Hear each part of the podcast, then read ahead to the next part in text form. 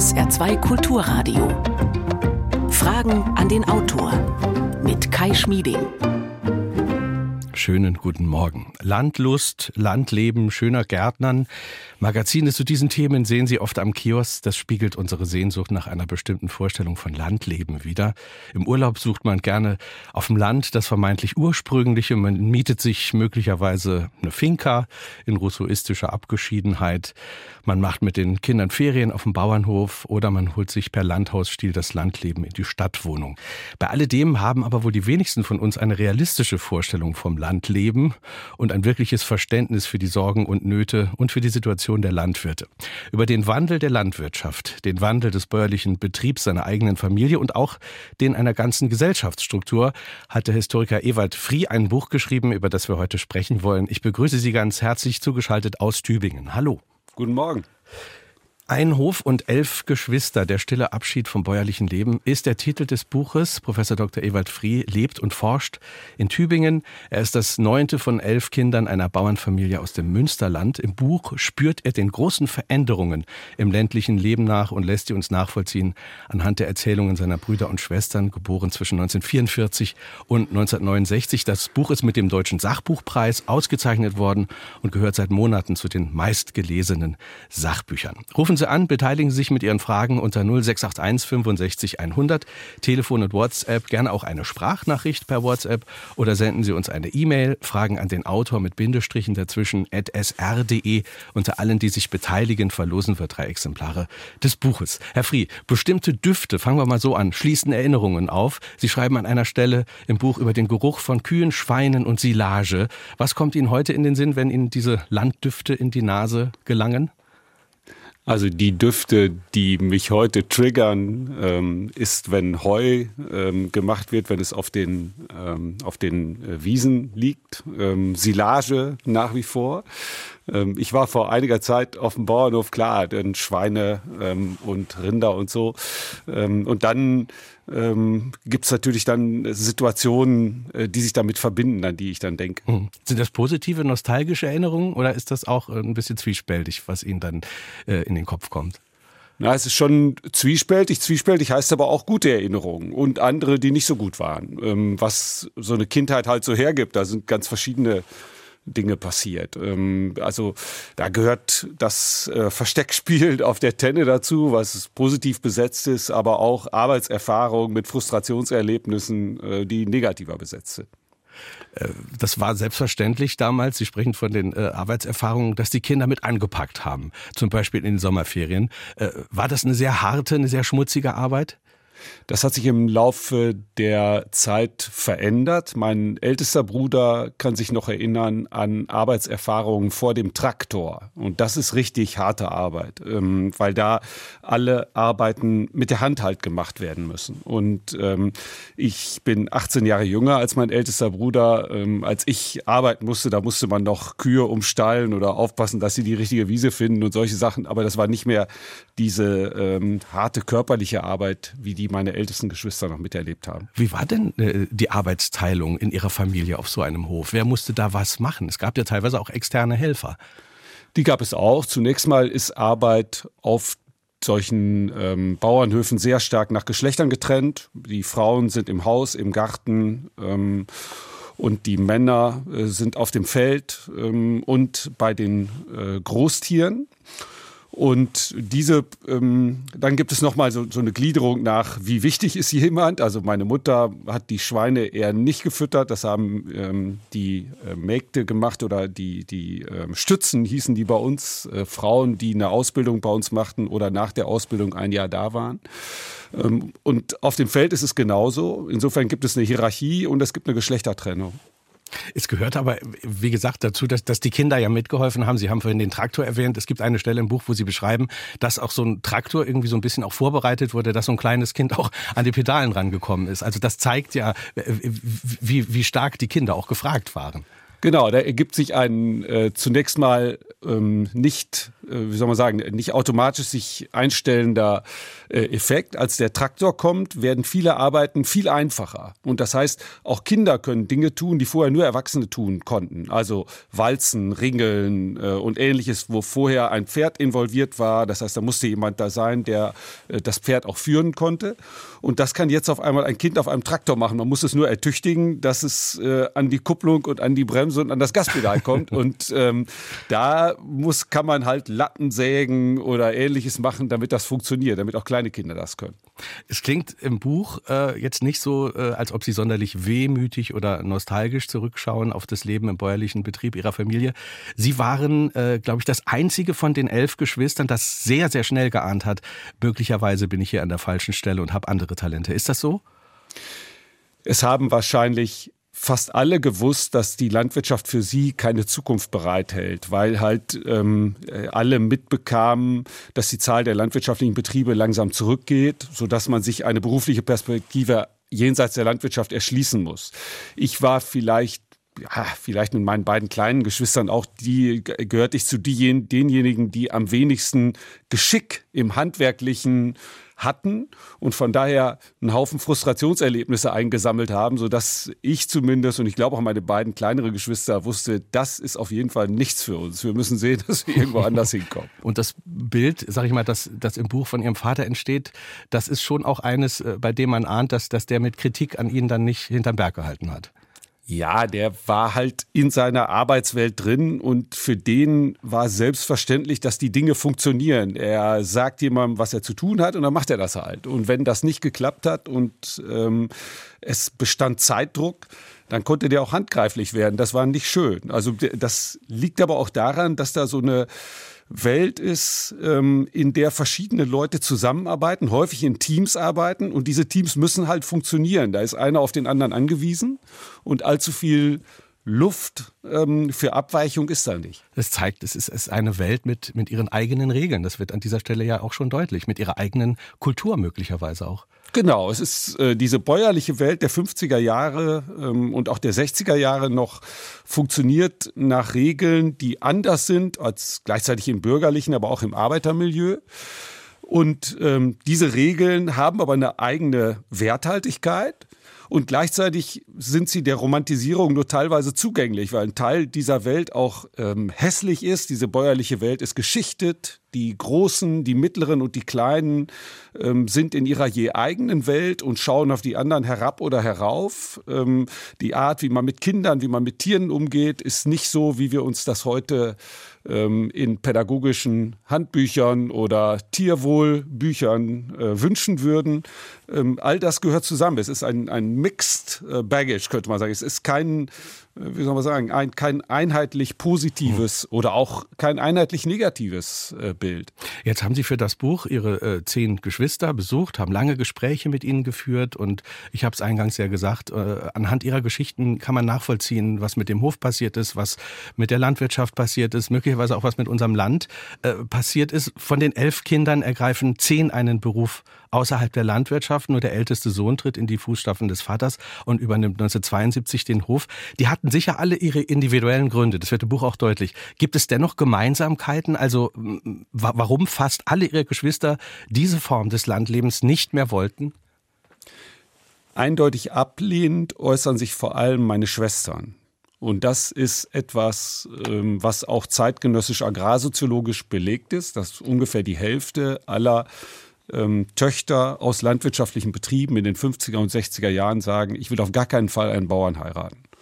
Und ähm, meine Schwestern, die ich wie auch meine Brüder gefragt habe, wolltest du gerne Bäuerin oder Bauer werden? Die sagen auf keinen Fall und die verweisen dann auf die fehlende Freizeit, auf das immer wiederkehrende Arbeiten, auf die Unmöglichkeit, ähm, Urlaub zu haben und ähnliche Dinge mehr. Also Dinge, die sich gerade in den 50er und 60ern im Wirtschaftswunder außerhalb der Landwirtschaft auch für die kleinen Leute auftun, die kommen bei den Bauern sehr viel später und in reduzierter Form an. Das ist der wesentliche Grund, glaube ich, weshalb meine Schwestern das nicht machen wollen. Jedenfalls ähm, sagen sie das so in der Erinnerung. Bei meinen Brüdern ist es etwas anders. Die, da sind viele, die diese Arbeitserfahrung jetzt nicht grundsätzlich schlecht finden. Das sind eher sagen wir mal, pragmatische Erwägungen, zu sagen, da ist kein Platz für mich, ich muss irgendwo anders hin. Aber die äh, Ablehnung ist nicht so dezidiert wie bei meinen Schwestern. Ewald Frie ist heute Morgen unser Gast. Ich sage nochmal den Buchtitel Ein Hof und elf Geschwister.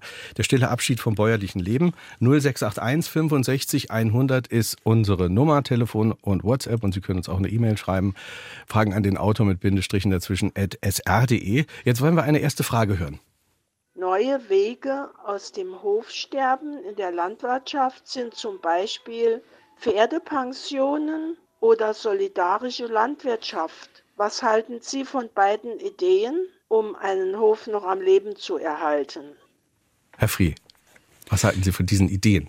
Ja, es gibt ähm, eine Reihe solcher Ideen, ähm, wie man jenseits des, ähm, des, des EU-Agrarmarktes zum Erfolg kommen kann. Und das sind diejenigen, die ähm, äh, die Möglichkeit haben, mit sagen wir mal, städtischen äh, Klienten zu spielen, also Pferdepensionen und solche Sachen mehr.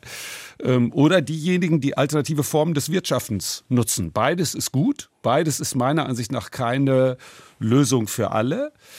Auf der anderen Seite ist Höfesterben ein richtiger, aber auch irgendwie ein moralisch aufgeladener Begriff. Ähm, die, die ähm, Vorstellung, dass es bäuerliche Familienbetriebe immer geben muss, so wie es sie immer gegeben hat, ist meiner Ansicht nach ähm, nicht sehr hilfreich an dieser Stelle. Also wenn wir ins 19. Jahrhundert gucken, dann machen die Leute ja nicht deswegen Landwirtschaft, weil sie das so toll finden, sondern weil sie es müssen, weil es keine Alternative gibt. Mhm. Und dann irgendwann entstehen Alternativen.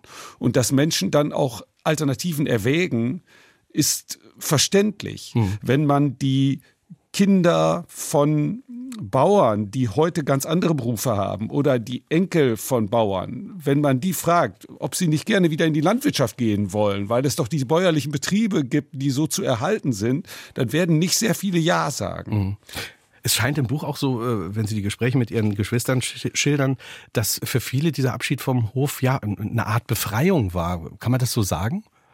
Befreiung ist vielleicht sehr stark, aber ähm, es meine Geschwister erzählen Erfolgsgeschichten. Die erzählen Geschichten davon, wie sie irgendwo angekommen sind, wo sie sich genauso wohl oder wohler fühlen als da, wo sie als Kind waren. Und das ist, glaube ich, eine der Erklärungen dafür, warum dieser dramatische Rückgang des Anteils der Landwirtschaft an der Wertschöpfung in der Gesellschaft, am Arbeitsmarkt, nicht als so eine Katastrophe ähm, von den Beteiligten erlebt wird, weil die Nachgeborenen und auch diejenigen, die den Hof ähm, als Hoferbe äh, nicht annehmen, eine alternative Beschäftigung finden, mit der sie für sich glücklicher sein können. Also man kann sagen, äh, das Höfesterben ist nicht nur begründet, ich sag mal, durch den Kapitalismus oder durch irgendwelche Regeln von außen, die von Europa kommen. Es ist möglicherweise auch begründet dadurch, dass Menschen was anderes wollten und wollen. Ja, also ähm, da ist vielleicht nicht das Höfesterben mit begründet, das hat schon auch mit ökonomischen Faktoren zu tun, aber Menschen sehen Alternativen und gehen da rein. Und ähnliches gilt ja für andere Bereiche auch. Wenn Sie die Söhne und Enkel der Kohlekumpel aus dem Saarland fragen, ob sie nicht gerne wieder einfahren würden, weil doch so ein solidarisches Lebensgefühl unter Tage herrscht und man dann im St. Barbara Verein ist und so weiter, da werden Sie auch nicht viele Freiwillige finden. Äh, dazu passt eine Frage von Ferdinand Bierbrauer aus Saarlouis, hat er uns geschrieben an WhatsApp 0681 65 100. Auch er merkt an, haben nicht alle Branchen einen solchen Wandel erlebt. Mein Vater und Großvater waren noch Bergleute unter Tage. Heute kommt der Strom vom Dach und das Gas aus Katar und unzählige weitere Beispiele. Insofern bestätigt das ja so ein bisschen auch das, was Sie gesagt haben, Herr Frie. Genau, ich will auch nicht behaupten, dass die äh, Bauern die einzigen sind, die das erlebt haben. Es ist ein sehr, sehr großer Sektor, einfach weil ähm, bis ins 19. Jahrhundert die weit überwiegende Zahl der Menschen in Deutschland von der Landwirtschaft gelebt haben. Ähm, um 1900 ist der ähm, ist der Kipppunkt, wo mehr äh, Menschen in Industrie und Dienstleistung äh, arbeiten als in der Landwirtschaft. 1950 sind es aber immer noch 25 Prozent der Bevölkerung, die in der Landwirtschaft ihr Geld verdienen und heute sind es zwei oder drei. Also man hat nicht den einzigen Bereich, in dem dieser Wandel passiert, aber denjenigen, der eine sehr, sehr große Anzahl von Menschen betrifft. 0681 65 100 ist unsere Nummer. Eine nächste Frage. Wir haben seit 31 Jahren ein Bauernhaus von 1757 im Elsass. Heute noch stoßen wir auf Spuren der Vergangenheit. Warum waren trotz Mühe und schlechten Zeiten die Menschen zufriedener? Ja, Fried, bitte. Waren die Menschen überhaupt zufriedener? Das kommt vielleicht auch mal. Es, also Zufriedenheit ist sehr, sehr schwer festzustellen, wenn Sie in die Vergangenheit gucken, ähm, weil es halt wenig Zeugnisse darüber gibt. Ähm, Glück und Zufriedenheit können unter ganz unterschiedlichen Umständen entstehen. Das ist schon richtig. Wenn ich an ähm, die erste Generation zurückdenke, die ich in dem Buch über die Hofübergabeverträge beschreibe, so handelt es sich um ein Ehepaar, das äh, auf dem Hof wohnt um 1800, drei Kinder hat, von denen der eine 1816 mit fünf Jahren verstirbt, ähm, die, zweite äh, zehn Jahre später mit 17 und die dritte nach der Geburt des ersten Kindes 1836, 37 und dann heiratet der Schwiegersohn nochmal. Es ist sehr schwer zu sagen, ob diese Leute glücklich gewesen sind. Die haben sehr, sehr viel Schweres in ihrem Leben erlebt, aber sie haben natürlich nichts hinterlassen. Ähm, ich wäre vorsichtig äh, dabei zu sagen, dass die glücklicher gewesen sind. Sie haben wahrscheinlich auch ihre frohen Momente gehabt, ähm, aber das Leben ist hart gewesen. Viel härter, meiner Ansicht nach, als unseres. Seit wann wird der Hof Ihrer Familie nicht mehr bewirtschaftet? Der Hof wird ja bewirtschaftet, nur nicht von meiner Familie. Ja, also, also wird alles ähm, bewirtschaftet. Die, das, äh, das, Land wird, ist verpachtet und wird von einem anderen Bauern, der jetzt ganz viel Land äh, gepachtet oder gekauft hat, mitbewirtschaftet. Die Stallungen jenseits des Haupthauses äh, werden für ähm, die Schweinemast weiter benutzt. Aber es sind eben wenige Bauern, die jetzt sehr große Ländereien haben, auch im Münsterland und die bewirtschaften und die allermeisten sind halt ähm, rausgegangen aus diesem Erwerbszweig. Das Jahr 1989 markiert eine, äh, wie Sie schreiben, epochale Wende.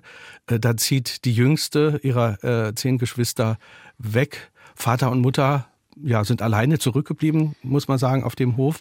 Sie schreiben eine historische Premiere. Was war das für Ihre Eltern für, ein, für ein Moment? War das emotional nicht sehr, sehr schwierig auch?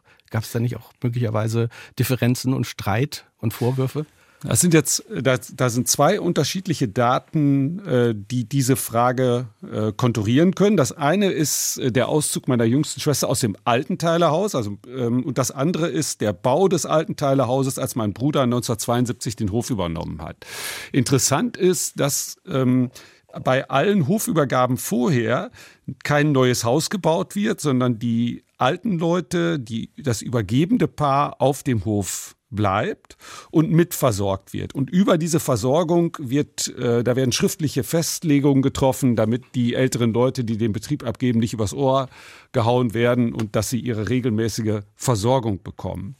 Und in der Regel leben die dann auch nicht sehr lange, sondern noch fünf Jahre oder allerhöchstens zehn und dann ist der, die Familie des jungen Bauern da.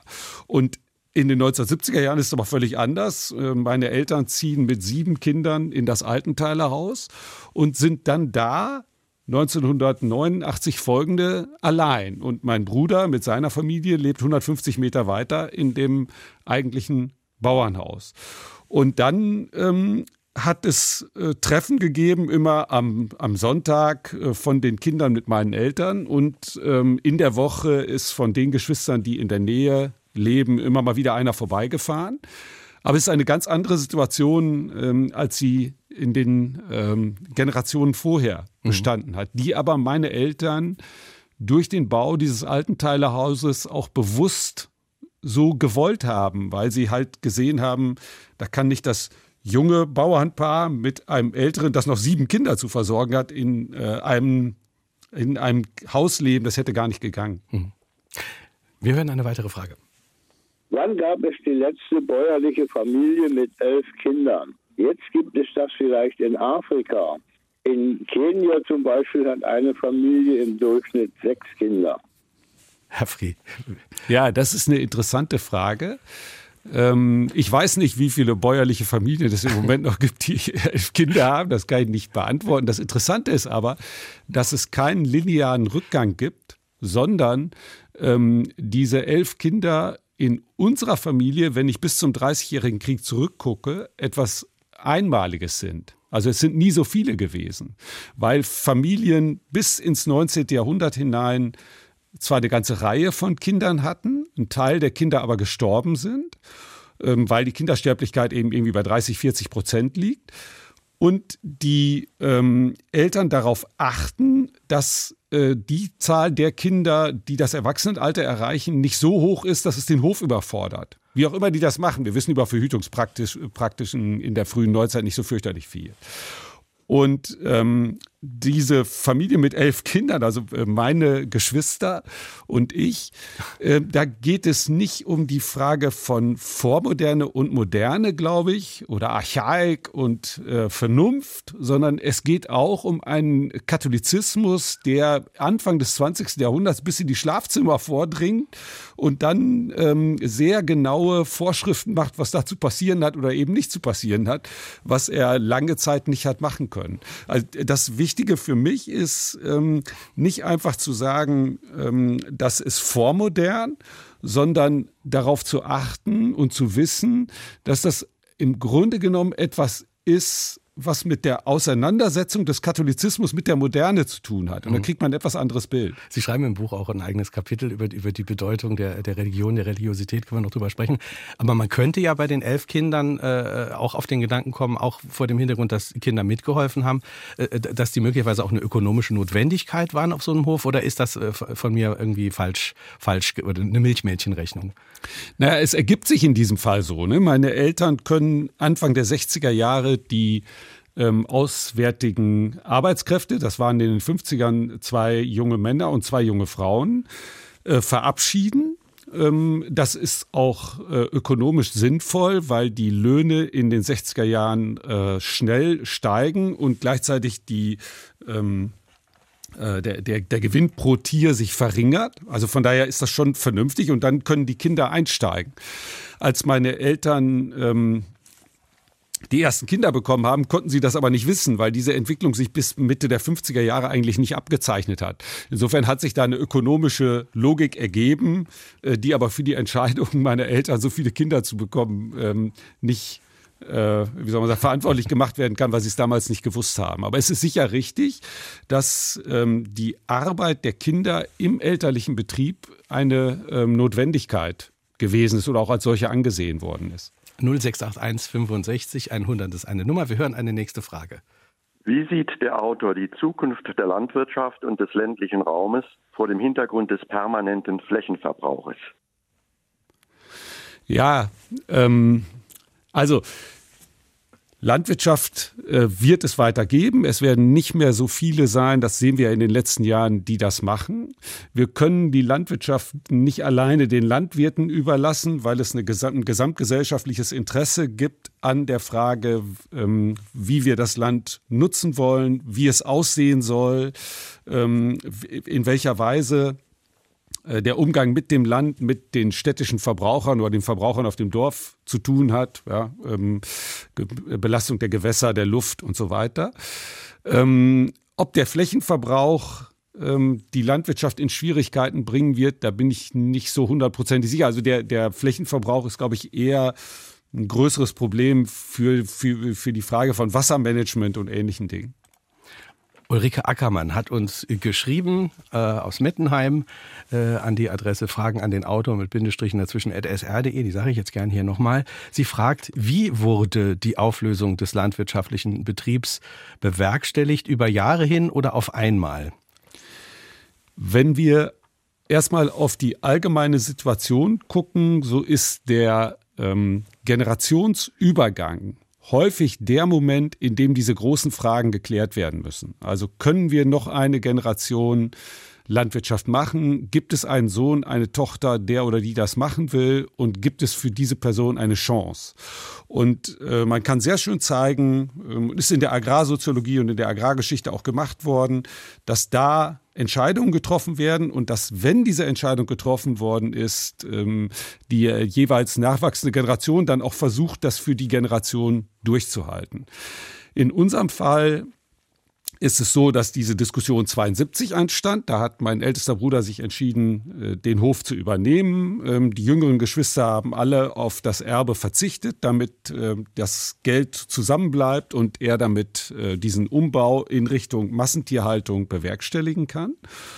Ähm, danach in den 2000er Jahren war das letztlich eine Entscheidung, die äh, mein äh, Bruder und seine Frau mit ihren drei Kindern haben treffen müssen. Und die haben sich dann entschieden, ähm, wahrscheinlich auch vernünftigerweise, dass es für eine nächste Generation keine Zukunft mehr gibt mit der äh, Größe des Hofes, wie sie existiert ist. Und dann ist er eben aufgegeben worden.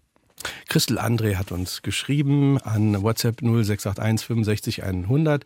Sie fragt, welche positiven Erinnerungen gibt es an die frühere Zeit auf ihrem Hof in der Großfamilie, die es heute nicht mehr gibt? Am Anfang haben wir ganz kurz mal darüber geredet. Gibt es noch positive Erinnerungen, die Sie haben? Was ist Ihnen noch besonders gut in Erinnerung? Doch, es gibt positive Erinnerungen. Ich ähm, mag die Erinnerung an die gemeinsamen Feste. Ähm, da ist auch in den Interviews immer präsent das Weihnachtsfest mit seinen Ritualen ähm, und dann das Adventshingen an den Sonntagen und so weiter. Ich äh, mag die Erinnerung ans äh, Versteckenspielen auf dem Hof. Ähm, ich mag die Erinnerung ans Äpfelpflücken, äh, wenn man äh, mit so einem ähm, mit dem Traktor und so einem Lader, ähm, Ladewagen da zu den Apfelbäumen gefahren ist und dann musste man da auf die Apfelbäume klettern oder mit Leitern das machen. Das sind so Sachen, die ich, an die ich mich sehr gerne erinnere. Ähm, diese Sachen, also die, diese Feste, das Weihnachtsfest mit den Ritualen, gibt es in abgewandelter Form ähm, noch, glaube ich, bei meinen Geschwistern und bei mir mit den jeweils eigenen Kindern.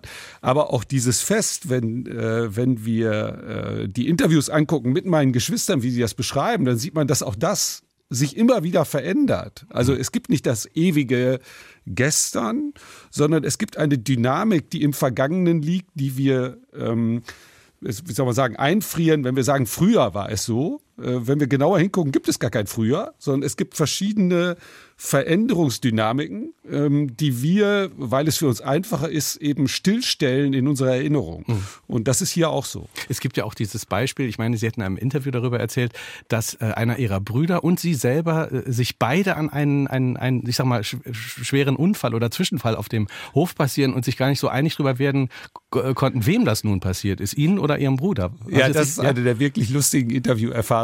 Ähm, in der Zeit, wo das Interview läuft, ähm, versuche ich ja professionell zu sein. Das heißt, ich höre mir an, was meine Geschwister so sagen.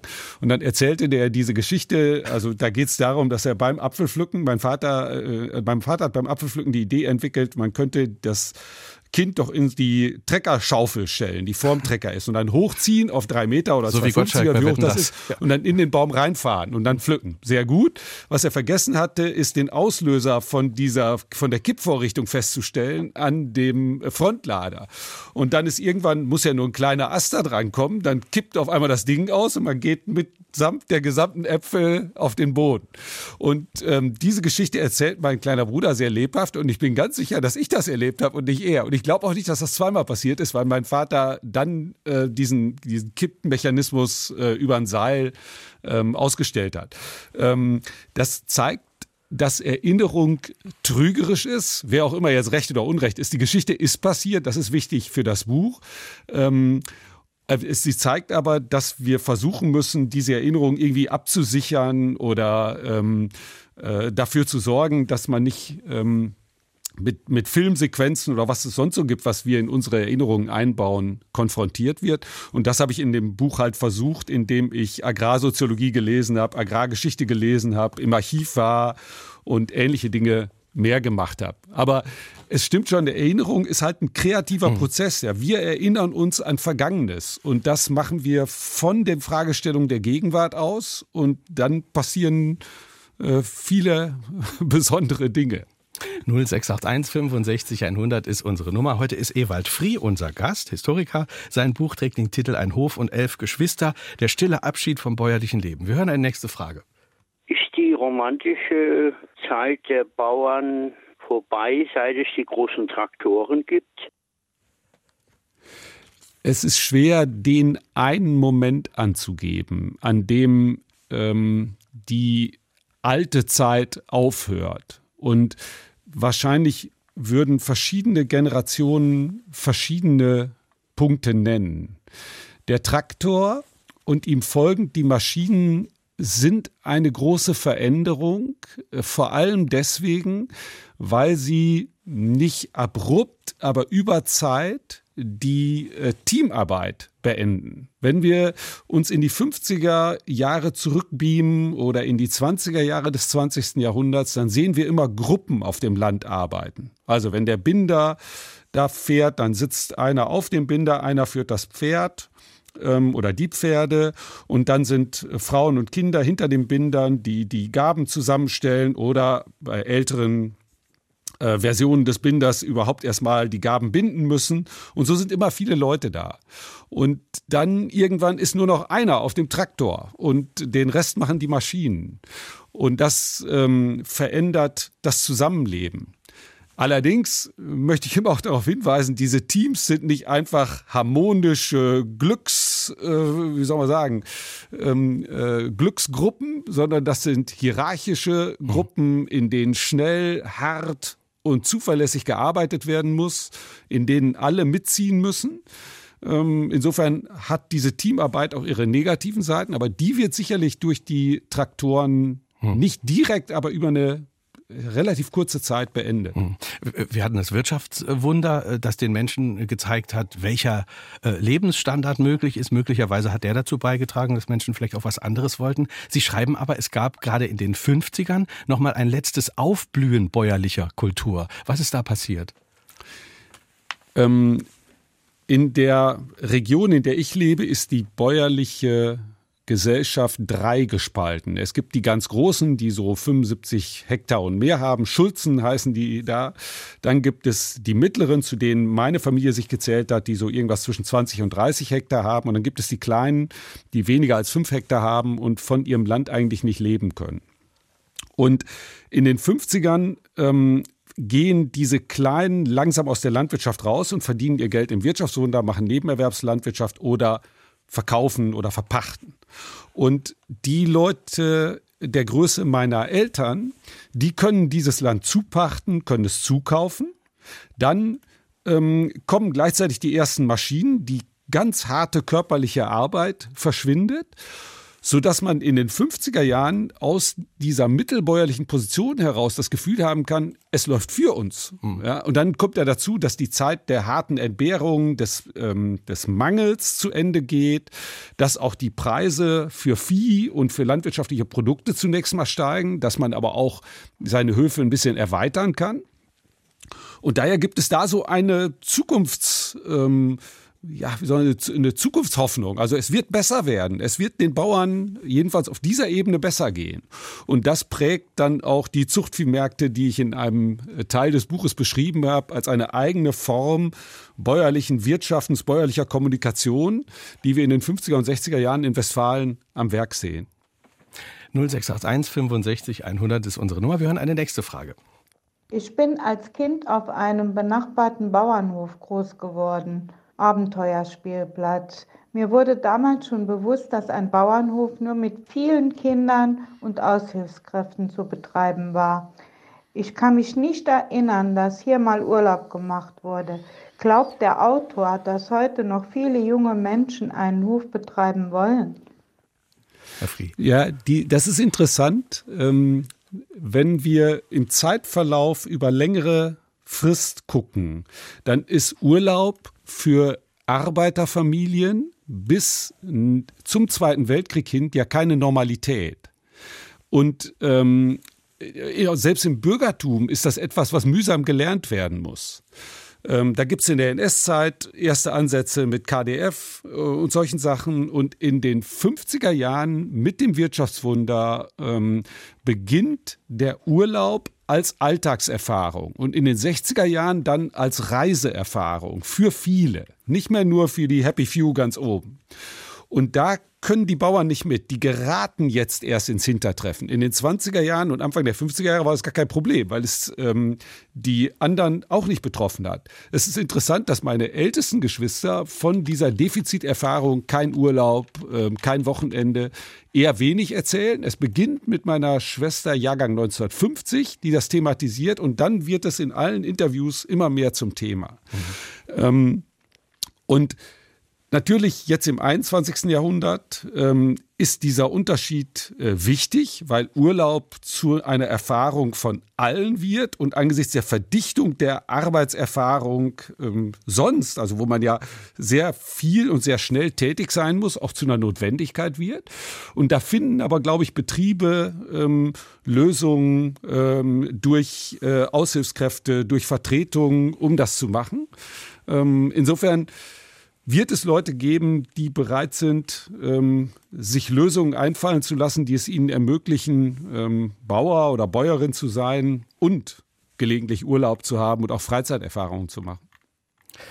Gerd Nowatzki aus Appleborn hat uns geschrieben an äh, WhatsApp 0681 65 100. Er schreibt, die Landwirtschaft hat sich doch im Zuge des Klimawandels sehr stark geändert. Neben sehr starker Automatisierung, Melkroboter, große Zuchtanstalten für Schweine und Hühner und so weiter, hat doch die Landwirtschaft zum Beispiel Energieerzeugung aus Gülle, PV-Technik äh, auf Dächer, schreibt er hier, pardon, für das Deutsch. Ich habe das hier gerade mal so ähm, prima vista gelesen. Es sind doch heute eher gewinnorientierte Unternehmen, schreibt er. Umweltpflege und Schutz stehen im Wettbewerb zur Rendite. Die Arbeiten im Agrarbetrieb werden immer anspruchsvoller.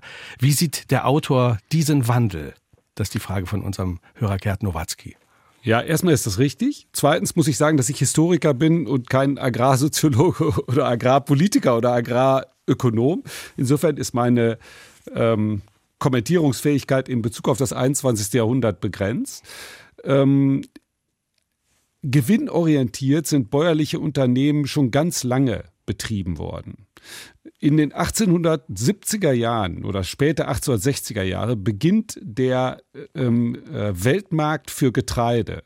Und man kann sehen, dass Bauern in Deutschland darauf reagieren, dass etwa die Bauern in Westdeutschland und Süddeutschland dann in die Viehwirtschaft gehen, um dem Preisdruck auf das Getreide auszuweichen. Die verfüttern das Vieh, äh, das, äh, das Korn an ihre Tiere und verkaufen die Tiere. Man kann sehen, dass in Ostelbien andere Strategien entwickelt werden.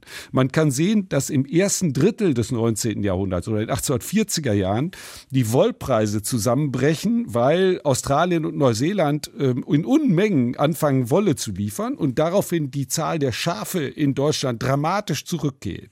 Das heißt, Bäuerliche Betriebe haben schon seit den 1840er Jahren überlegt, wie können wir Gewinn erwirtschaften, welche Investitionen lohnen sich und welche nicht. Mhm. Ähm, natürlich ist die Quote der Selbstversorgung im 19. Jahrhundert und bis in die 50er Jahre viel höher als heute. Aber ähm, die, dieses Bild von einer bäuerlichen Wirtschaft, die marktunabhängig ist, ähm, das trügt. Mhm. Ähm, jetzt ist im 21. Jahrhundert die Selbstversorgungsquote fast gleich null. Bauern erwirtschaften ihr gesamtes Einkommen über den Markt, sind deswegen sehr viel stärker und von dessen Veränderungen abhängig. Mhm. Äh, und dafür müssen Lösungen gefunden werden und dass die dann in abrupteren Wechseln passieren, als sie das im 19. Jahrhundert passiert sind. Ähm, das ist leicht hm. erklärbar, eben weil diese totale Markteinbindung jetzt da ist. Ich habe mir noch den Begriff Katholizismus eben aufgeschrieben. Über den wollten wir noch äh, sprechen. Äh, Religion und Religiosität äh, spielt oder spielte eine wichtige Rolle auch in Ihrem Buch. Es gibt dieses, wie ich finde, berührende Beispiel Ihrer Schwester, äh, das eine große Veränderung, wie ich finde, widerspiegelt. Sie hat immer gesungen am Schweinetrog. Ja, das ist eine wunderbare Geschichte. Die ist Jahrgang 1950 und singt noch Marienlieder beim Schweinefüttern. Und dahinter steht, wenn ich das äh, richtig interpretiere, eine katholische Vorstellung, dass wenn ich ein gutes Werk tue, und aktuell aber keine Notwendigkeit habe, das äh, wegen meines sündigen Lebens abzuarbeiten, dann entsteht ein immer größerer Schatz an guten Werten, Werken im Himmel. auf den ich und andere Zugriff habe. Insofern ist es sehr gut, ähm, die ähm, äh, beim, beim Backen äh, das Rühren in Vater Unser abzumessen oder den Schweinen etwas von der Mutter Gottes vorzusingen. Das ist aber ähm, bei meiner Schwester schon nicht mehr mit Sinn gefüllt, insofern, dass sie jenseits der schönen Melodie noch ähm, diesen theologischen Nexus hinbekommen hat. Und die nächste jüngere Schwester, die vier Jahre jünger ist, die sagt, sie will nicht singen, sie will Radio hören und will dann Radio mitnehmen. Da fällt diese, ähm, da fällt das in sich zusammen.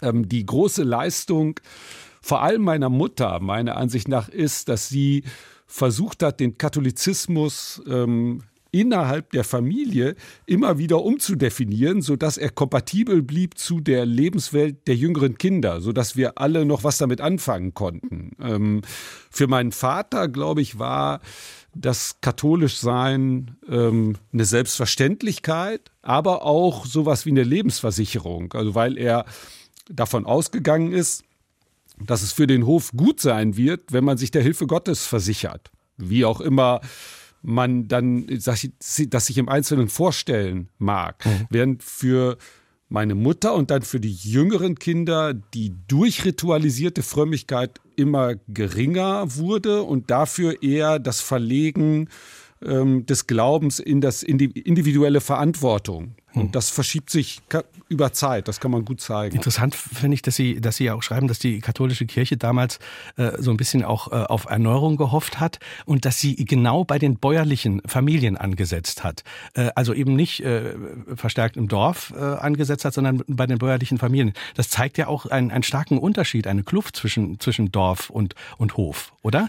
Ja, zunächst mal ähm, gibt es einen Historiker, der heißt Wilhelm Damberg, der hat sich das äh, am Beispiel des Bistums Münsters angeguckt, ähm, dass diese oder dass es strategische Planungen im Bistum gibt, wie können wir der Entkirchlichung begegnen und dass die versuchen darauf, ihre Strategien in den einzelnen Gemeinden abzustimmen. Und das betrifft in den 50er Jahren die Landjugend und äh, in den 60ern dann die Pfarrgemeinden mit der Erneuerung nach dem Zweiten Vatikanischen Konzil. Anders als in Süddeutschland. Äh, ja, oder es ist nochmal regional verschieden, aber anders als in anderen Regionen wohnen im Münsterland die Bauern nicht im Dorf, sondern einzeln in der Flur. Und damit sind die bäuerlichen Familien räumlich von dem dörflichen Handwerk, dem Einzelhandel, ähm, äh, dem Arzt und so weiter getrennt und können auch durch kirchliche Institutionen gesondert angesprochen werden. Und das passiert im Bistum Münster, weil die davon ausgehen, dass äh, die Bauern die am wenigsten entkirchlichte Gruppe sind und von daher eine Bistumsstrategie für die Zukunft der Religiosität auf die Bauern zielen kann. Und das passiert mit der Landjugend und mit anderen mhm. Maßnahmen in den 50er Jahren. Also kann man das tatsächlich so, äh, so empfinden, dass die, die bäuerliche Welt damals sehr abgeschottet war vom Dorfleben? Also wollte Ihr Vater zum Beispiel gar nicht so gern, dass die Kinder ins Dorf gehen? Es gab ja eine Notwendigkeit, ins Dorf zu gehen, weil da die Kirche war und weil da der Landhandel war und ähm, auch äh, Einzelhandelsgeschäfte, die man gelegentlich gebraucht hat. Aber ansonsten war mein Vater, aber nicht nur mein Vater, sondern viele bäuerliche Väter der Meinung, dass man sich am besten vom Dorf und von dessen Bewohnern fernhält. Die Bauern haben, äh, die, die Leute im Dorf haben kein Land. Sie zählen also in dieser bäuerlichen Logik der 50er Jahre eigentlich gar nicht mit. Und ähm, der Landbesitz ist das, was soziale Stellung definiert. Und meine ältesten Geschwister, ähm, wenn die von ihren Freundeskreisen erzählen, erzählen nur von Bauernkindern. Ähm, das geht so bis zu meiner Schwester, die Jahrgang 1950 ist. Ähm, da verändert sich das. Dann kommt die nächste Schwester, die Jahrgang 54 ist. Da sieht man die Veränderung deutlicher. Und dann kommt ein Bruder, Jahrgang 56, der ähm, dem gar nicht mehr bewusst ist, dass es sinnvoll sein könnte zu wissen, ob seine Freundinnen und Freunde Bauernkinder sind oder nicht. Mhm. Ähm, da, da ist das einfach weg. Das ist äh, eine relativ kurze Zeit, in der das verschwindet. Würde, würde man äh, sagen oder würde man das so sehen können, dass die Bauernschaft so eine Art, äh, heute würde man sagen, vielleicht sogar Parallelgesellschaft war, also mit eigenen Codes, mit eigener Kultur. Man, man liest zwischen den Zeilen ja, dass ihr Vater sehr stolz war äh, auf, auf dieses Bauernleben und dass er sich eigentlich als, als einer der wenigen freien Menschen empfunden hat im, im Unterschied zu den Menschen im Dorf, ja fast, fast wie so ein Adeliger äh, herausgehoben. Oder ist das ein bisschen äh, zu, über, äh, zu, zu zugespitzt dargestellt? Ja, also herausgehoben ist vielleicht falsch, weil er sich ja eher in so eine bäuerliche Welt eingebunden gesehen hat. Also bei diesen mittleren Bauern, mit denen er am Stammtisch gesessen hat und so weiter. Ähm, aber er hat sich von der Welt des Dorfes oder gar der Stadt äh, grundsätzlich getrennt gesehen und er hat, äh, ist davon ausgegangen, dass er das bessere Leben hat. Davon äh, bin ich überzeugt. Möglicherweise war das bis in die 50er Jahre auch richtig. Weil wenn wir uns jetzt die äh, Situation der ersten Jahrhunderthälfte mit den beiden Weltkriegen und den Ernährungskrisen vorstellen, dann sind die Bauern natürlich in der Schlüsselposition, weil sie über die Lebensmittel verfügen. Ähm, da ähm, ist es ihm sicherlich auch gut gegangen. Ähm, und das bricht aber dann relativ schnell auseinander in den 60er, 70er mhm. Jahren, zumal dann bei den Kleinen, die aus der Landwirtschaft rausgehen, alsbald Einkommen erzielt werden können, die genauso hoch sind wie die landwirtschaftlichen Einkommen der mittleren Betriebe und dann löst sich diese ständische Schichtung auf. 0681 65 100 ist unsere Nummer. Wir hören eine nächste Frage. Wie sehr war Ihr Hof betroffen von der Reduktion der Gesamtagrarfläche nach dem Zweiten Weltkrieg, nach dem Verlust der Ostgebiete und der Konzentration der Bevölkerung eben auf Westdeutschland? Herr Fried, bitte. Ähm, die, die ähm, großen Flucht- und Vertreibungsbewegungen der Jahre 44 bis 47 haben die ländliche Welt im Westen grundsätzlich verändert. Leider kriege ich das in meinem Buch nicht so ganz richtig unter, weil mein ältester Bruder Jahrgang 44 ist und sich Anfang der 50er Jahre zu erinnern beginnt als die meisten Evakuierten und Flüchtlinge schon wieder weg sind. Es gibt aber ähm, äh, ganz zuverlässige und gute Studien und auch agrarsoziologische Arbeiten, die zeigen, ähm, was für eine, was für eine äh, äh, besondere Erfahrung das ist. Ähm, für die bäuerlichen Betriebe, dass ihnen jetzt auf einmal Familien und Einzelpersonen zugeteilt werden, die bei ihnen mitwohnen. Das liegt daran, dass es natürlich keinen Mietwohnungsmarkt gibt. Und äh, bis zu, also die, die Dörfer ähm, in den ländlichen Gebieten Deutschlands um 30, 40 und bis zu 50 Prozent wachsen äh, in der direkten Nachkriegszeit durch den Zustrom von Flüchtlingen und Vertriebenen. Und das hängt damit zusammen, dass die Besatzungsmächte davon ausgehen, in die Städte können wir diese Leute nicht schicken, weil die sind zerstört. Auf dem Land werden die schon irgendwie unterkommen. Und dann müssen die unterverteilt werden und gehen in die einzelnen Bauernhöfe. Mhm. Und dann gibt es Anfang der 50er Jahre eine Sekundärmigration. Dann gehen viele von denen da wieder weg und gehen in die jetzt sich entwickelnden Arbeitsmärkte in den Städten. Dann sind die Leute wieder weg. Es bleiben aber in unserem Fall äh, bleibt eine Siedlung, die heißt Nottuln Süd. Die ist vom Dorf durch so eine große Wiese getrennt. Da wohnen Flüchtlingsfamilien und auch ein paar dörfliche nachgeborene Kinder, die da einen Bauplatz gefunden haben. Und die Integration dieses äh, Teils, wo auch noch überwiegend Evangelische wohnen, mitten im katholischen Münsterland, ähm, war in den 50er, 60er Jahren äh, nicht unumstritten. Wir hören eine nächste Frage hat sich der Autor auch mit der Entwicklung in den Nachbarländern beschäftigt. Also zum Beispiel Frankreich als großes Agrarland oder wenn man nach Osten schaut, äh, Ukraine. Gibt es da die vergleichbaren Entwicklungen, vielleicht mit zeitlichen Abständen? Oder gibt es dort auch andere Wege, wie sich die Landwirtschaft dort entwickeln wird? Es gibt ähm, unterschiedliche Wege schon innerhalb von Deutschland. Weinbau ist was anderes als Viehzucht. Viehzucht ist was anderes als Schwerpunkt auf Getreidewirtschaft. Es gibt Gemüsebauern und so weiter. Ähm, viele Zuschriften, die ich bekomme, zeigen, dass es da Unterschiede gibt. Nationale Politiken sind sehr unterschiedlich. Frankreich ist ähm, ein Beispiel dafür, dass da die bäuerliche Landwirtschaft länger auf kleinbäuerlicher Basis ähm, passiert ist. England ist ein Beispiel dafür, dass man sehr früh auf die Großen gesetzt hat und ähm, die Kleinen ähm, ke eigentlich keine große Rolle spielen, schon Anfang des 20. Jahrhunderts nicht mehr.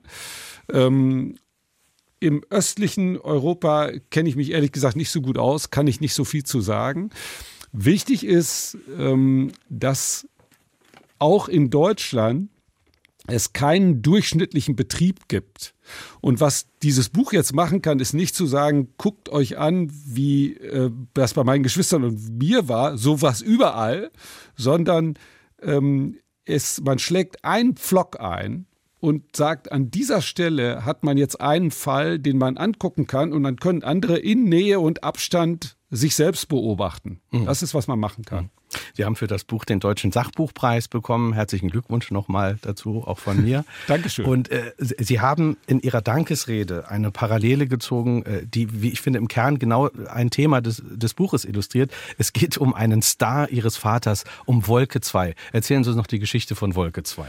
Ja, Wolke 2 ist eine Kuh, ähm, die 1950 auf der Deutschen Landwirtschaftsausstellung in Frankfurt am Main den Siegerpreis gewonnen hat für rotbunte Kühe. Und darauf war mein Vater natürlich mörderstolz, auch zu Recht.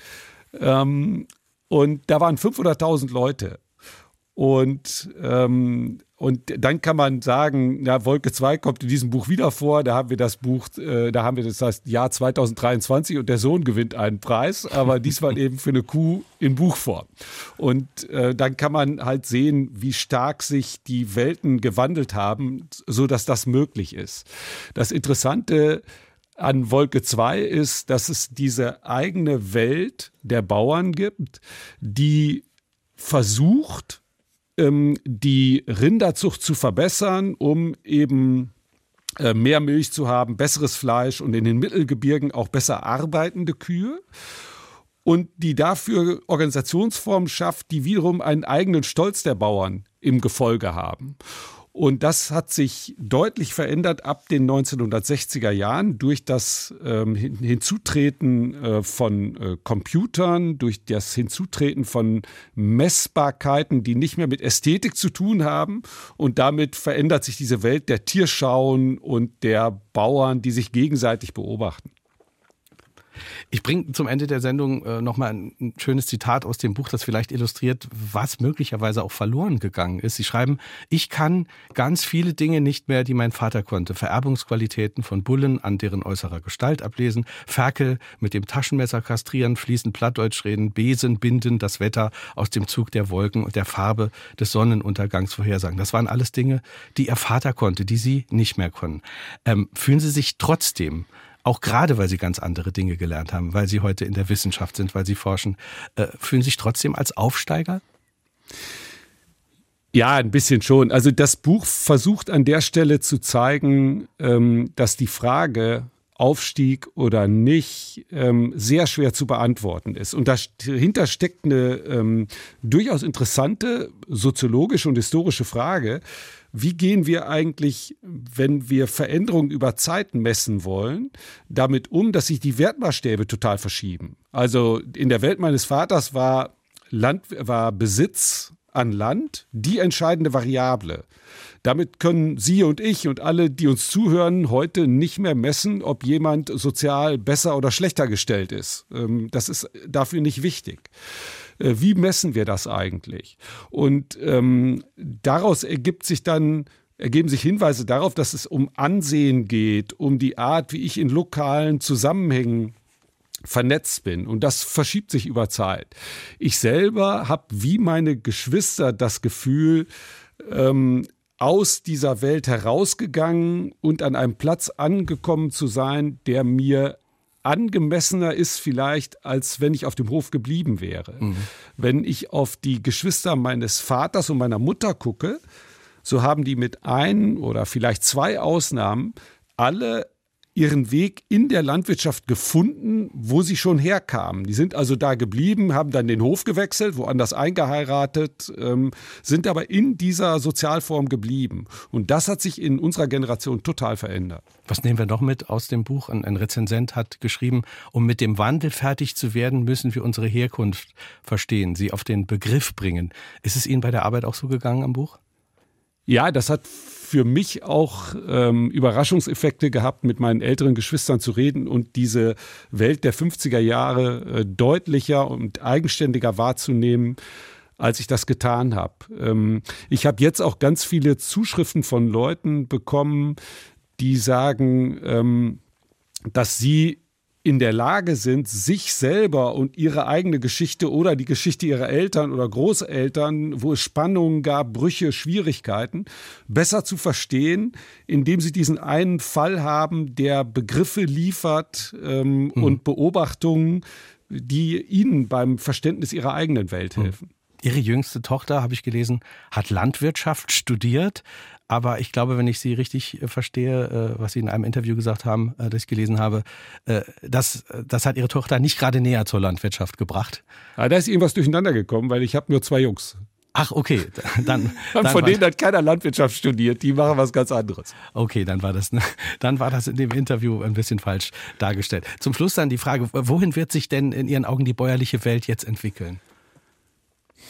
Ich glaube, wir müssen den Beobachtungspunkt ähm, äh, anders einstellen. Wir müssen uns die deutsche Landwirtschaft in einem weltweiten Zusammenhang vorstellen. Das ist, glaube ich, das, was notwendig wird. Ich habe äh, jetzt letztens das Buch von Bartholomäus Grill, Bauernsterben, gelesen. Das, das hier auch vorgestellt wurde? Ja. Ja, das ist natürlich also, also wie soll man sagen, eine Philippika, ein hemmungslos einseitiges Buch, was aber zeigt, ähm, dass wenn wir über Agrarpolitik in der Zukunft nachdenken, dass wir nicht mehr über Deutschland alleine nachdenken können, sondern dass wir eine weltweite Vernetzung dieser Anstrengungen brauchen. Und dann wird da eine Landwirtschaft in Deutschland ähm, ihren Platz finden. Aber wir brauchen ähm, eine andere Perspektive, glaube ich.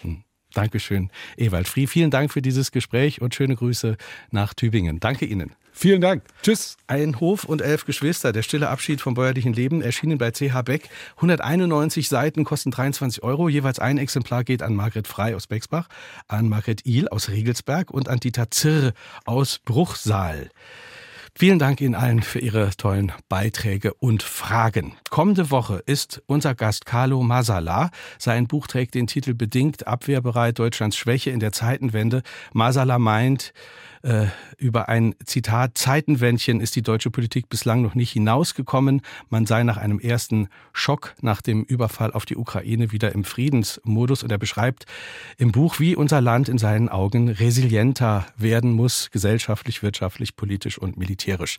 Das also kommende Woche. Mein Name ist Kai Schmieding. Ich wünsche Ihnen noch einen sehr schönen ersten Advent und viel Freude mit SR2 Kulturradio. Danke fürs Zuhören. Tschüss.